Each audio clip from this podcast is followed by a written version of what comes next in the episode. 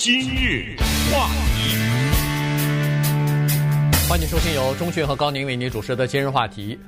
呃，香港的新的国安法呢，昨天是开始生效的第一天啊，但是呃，依然昨天因为是七月一号嘛，这个是有一个特殊意义的这么一天，尤其在香港，因为七月一号，一九九七年的这一天呢，香港的主权从英国呢收回到中国了啊，所以呢，呃，昨天算是这个主权收回的第二十三周年的这么一个纪念日，所以尽管有新的国安法出来。在这个呃国安法实施之前啊，其实香港就有一些呃这个民权团体啊，他们就要求提出来要想进行游行活动的啊，每年都有例行的这样的活动，呃，但是今年呢遭到拒绝了啊，驳回了，原因就是今年特殊嘛，因为有这个新冠病病。病毒的原因，呃，拒就是在政府方面呢是拒绝在五十人以上的聚会啊，这个是不允许的，是违法的。呃，同时呢也是考虑到不要散播这个疫情，所以呢就等于是第一次哈反对呃在七月一号举行这个大规模的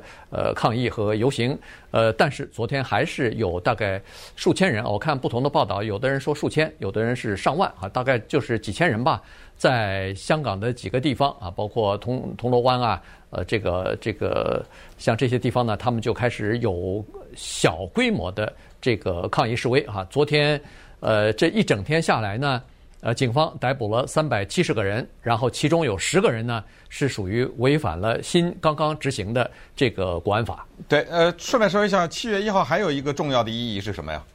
哦，共产党的纪念日，对，中国共产党诞生日，所以七月一号这一天是饱含意义的一天。而他选择当年在一九八九年的这一天的 回归，可能也含有这个意思吧？啊，就是从英国的手里回到了中国共产党的这一个国家的手中，所以它有双重的含义。这样的话呢，每一年呢，它都可以同时的在这一年有两个意义。你说是庆祝也好，或者有些人抗议也好，但是不管怎么说，它都是有这种意义的。那这个话题呢，是华人比较关注的，但是也是我们大家都知道的，就是这个又是一个有两派的问题的话题哈。呃，我们在今日话题这个节目呃主持的二十来年当中，呃，很罕见的就是近年来从二零一六年开始吧，可以这么说，就面临着特别清楚的。反馈，在二零一六年美国总统大选之前，我对今日话题的印象，我们有时候会收到这样的评论，这是以前了，因为可能网络啊什么的并没有那么发达年代，有传真呐，呃，写信来啊什么之类的。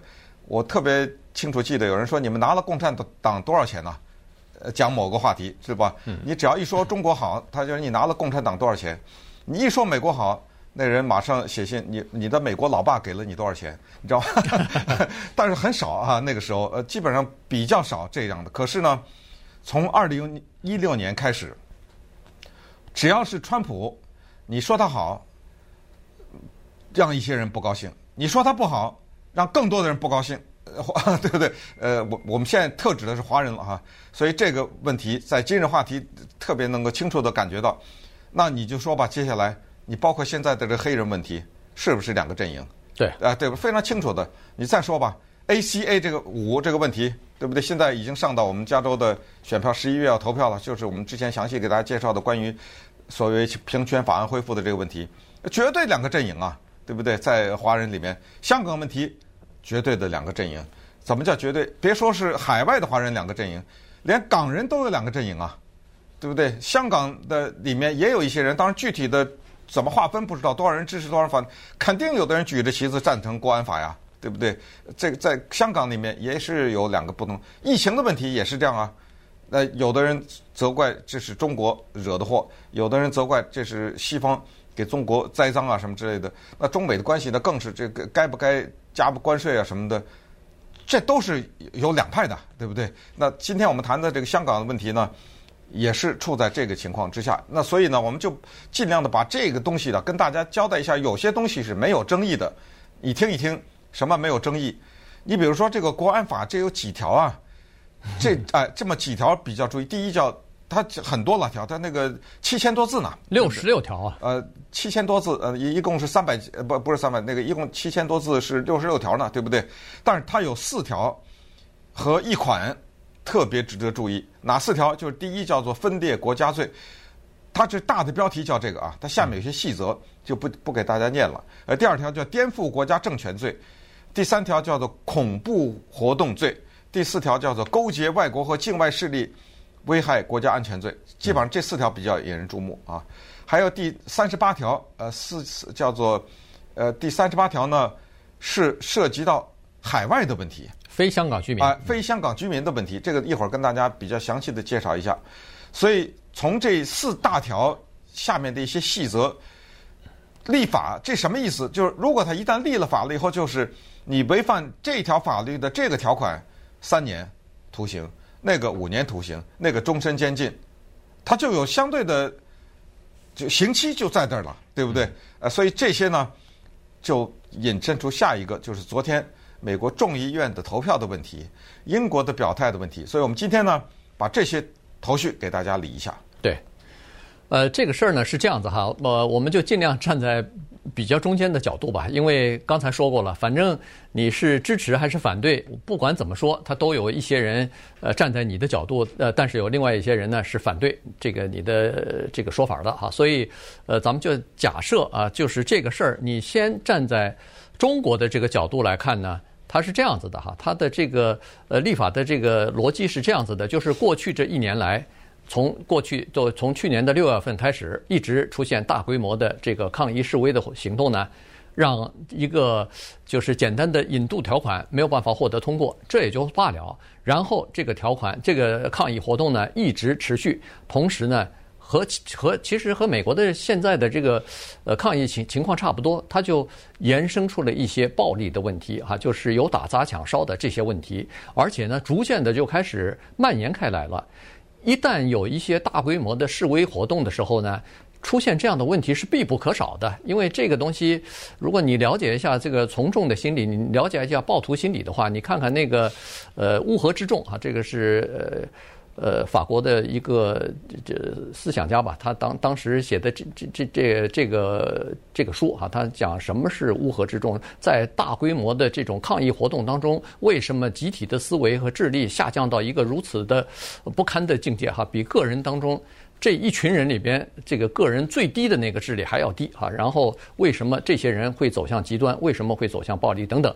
它里头有比较详细的这个阐述。实际上，你就可以看到。一有了这个暴力行动之后呢，逐渐的哈，他就会把整个的这个示威抗议的这个主流的思想呢给带偏，然后呢，民众和媒体呢主要注意的就是那个抗，就是打砸抢和这些暴力行行为的呃造成的后果了，所以就把实际上他最早的这个诉诉求呢。等于给遮盖住了，所以这个不管是在这个香港也好，在美国现在的情况也好，这个都是一个问题。在香港已经有差不多到现在已经一年了，从去年的六月份开始到现在已经一年了。在中国大陆，在这个香港，其实你都可以听到，逐渐的从百分之九十甚至更多的人支持香港民众上街游行，到最后大家开始逐渐的表示有点儿有点儿这个摇摆了，最终。感觉哎呀，已经有点，至少是厌倦了哈，至少觉得不应该这样了。所以呢，中国现在推出这个法律，我看它的这个呃基本基本点就是站在这儿，我不能让香港继续这么乱下去了。呃，作为中央政府，这颜面颜面都没有了，全部一个一个被打脸，这还行啊？所以呢，他就提出了这个新的国安法。那现在有了这个刚才说的这主要这四大类的话，那。去年你可以看到什么举旗子说是要香港独立啊，什么你在这个政府机构、政府的这个建筑上喷漆啊、涂涂鸦呀、放火呀、阻碍这个交通啊，这都可以归类到这四类里边的其中一个啊，这都可以归类到这个叫做犯法了，然后可以你把把你抓起来以后可以判刑了。今日话题。欢迎继续收听由中讯和高宁为您主持的今日话题。香港版的这个国安法啊，呃，其实早就预料肯定会通过啊。这个在呃人大进行讨论的时候，其实就已经知道会通过了，只不过就是通过的时间这么快哈，马上在人大开会的时候，先是宣布呃可以通过，可以起草，可以授权，然后接下来就在六月二十九号的时候就一下子获得通过哈，呃，无异议的通过，然后马上就开始实施了。显然就是赶在七月一号之前啊，就是赶在这个七月一号之前实施之后呢，就看看到底是不是可以控制住这个抗议的人潮。从站在中国政府的角度来看，那这个新的国安法显然是成功了，原因就是没有。大规模的几十万人上街游行了，现在只有几千人、上万人上街游行，而且很快就被制止住了，所以这是一个事情。但是呢，中国现在面临就是国际社会的很大的压力哈。美国、呃英国在香港问题上呢，其实这就是等于和中国又开辟了一个新的战场了。对，呃，昨天呃又是不出意外的哈，美国的众议院。注意，呃，这个跟参议院的那个小有点不同啊。众议院呢全票通过，叫做《香港自治法案》。这个《香港自治法案》呢，跟参议院的那个大同小异，它就是制裁啊。所谓制裁，就是任何参与国安法的制定的这些官员，我不知道他们哪里掌握的这些数据了。他们可能有办法吧，就是这个人叫什么呀，对不对？呃，他的银行在哪儿？他的账户在哪儿？然后他家的他有没有孩子在美国呀？什么之类的，就是制裁这些人。就是签证制裁了，要不就是驱逐，要不就不让他们进来啊。他们这个这个是除了本人以外，他们的家属也在这里面的有。还有就是第二个比较狠一点，就是任何的跟这些官员有业务往来的银行，呃，这些银行也受到制裁。但是这个是众议院的版本。之前我们跟大家上一次谈这个话题的时候，是有一个参议院的版本。那么参议院的版本已经通过，基本上来说呢，所以众议院的这个版本呢。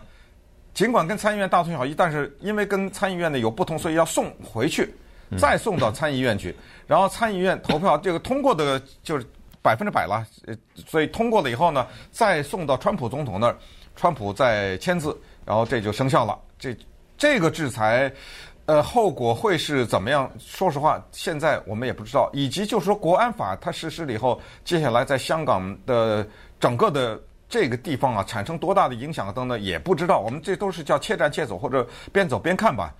但是呢，中国的赵就外交部发言人赵立坚呢，他已经昨天已经说了，这个就强烈谴责了，因为他一听说美国众议院通过，强烈谴责他。这首先是干预中国的内政，这个在很多的中国大陆的民众的心目中是赤裸裸的干预民众。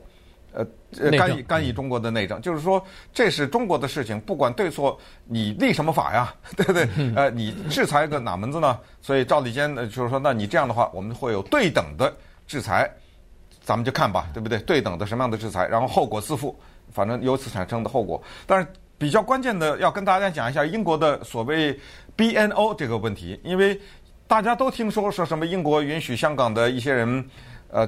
去英国，然后给他开辟加入英国国民的公民的途径什么之类的。但是这里面有大家可能不太清楚的。首先，什么是 BNO 呢？这个就是呃 British National Overseas，可能翻译成中文就是中英国的海外公民。这个呢是一种护照，他发给这这样的人有大概三十五万左右，他持有这种叫 BNO。但是在香港，在香港三十五万，同时呢还有两百五十万人呢是有资格拿到的。所以加起来差不多三百万左右。那猛一听，就是突然之间有三百万的香港人可以坐着飞机去英国，在英国首先先给你一个五年的合法居住，对不对？然后之后可以，如果你愿意的话，有一个申请填个表啊什么之类的，你就变成英国公民了。可是昨天你听那个赵立坚的讲呢，这个事情没有这么简单，因为赵立坚他是说。三百万也好，八百万也好，这些都是中国公民，所以你等于你跨了的职权。而且赵立坚昨天说了这么一个话，他说这是在九七年回归以前呢，英国政府明确答应中国政府的关于 BNO 这个问题，就是海外公民，就是不再发放这个东西。这是你当时答应的一个东西，你现在反悔，你给这三百万人以这个的话呢？有一个情况，就是这些人，如果中国政府选择不让他们离开的话，现在中国政府并没有宣布说不让啊，他们是走不了的。嗯，呃，这一点是你要一定要清楚，不是说英国让你走，你拔腿就走的。那么英国也表示，他的外交部的呃部长呢，叫大臣也好，他也是这样表示。说面对这个问题呢，他说我们是 powerless，我们没办法。嗯，也就是中国拦截的话，那这些人还是走不了的。对。那也就是说，涉及到的人就是三十五万，这是已经有的对 BNO 的哈，然后其余的就是两百五十万了。那两百五十万到底能不能够申请到，或者中国让不让他们走？他一定能申请到，但是让不让走是一个问题，是另外呃是另外一回事情啊。所以这个是一回事儿。那当然，美国采取的措施就比较多了哈。首先把香港的自自由港的这个等于是呃特殊地位给取消了嘛哈，然后呃可能就把它。视同为中国内地的任何一个省份都一样了，因为已经变成叫美国这个众议院、参议院的说法叫一国一制了，不是一国两制了。所以，呃，我给你的，比如说区别对待全没有了，贸易上的区别对待，高科技的呃军军民两用的这些科技的的这个区别对待，现在就基本上都取消了。同时，刚才说的那个才是比较马上就可以执行的，就是。呃，对中国官员的一些制裁了啊，就是没收他们呃，就封封呃，就是呃，封闭他们的财产，冻结他们财产啊，呃，然后不给他们发签证啊，等等。呃，中国方面说是也要对美国的一些官员发签证了 啊，就是冻结他们的财产。当然，美国在中国设财产的人大概非常少，或者是没有，呃，但是可以不给他们签证啊。然后第二个东西比较麻烦就是。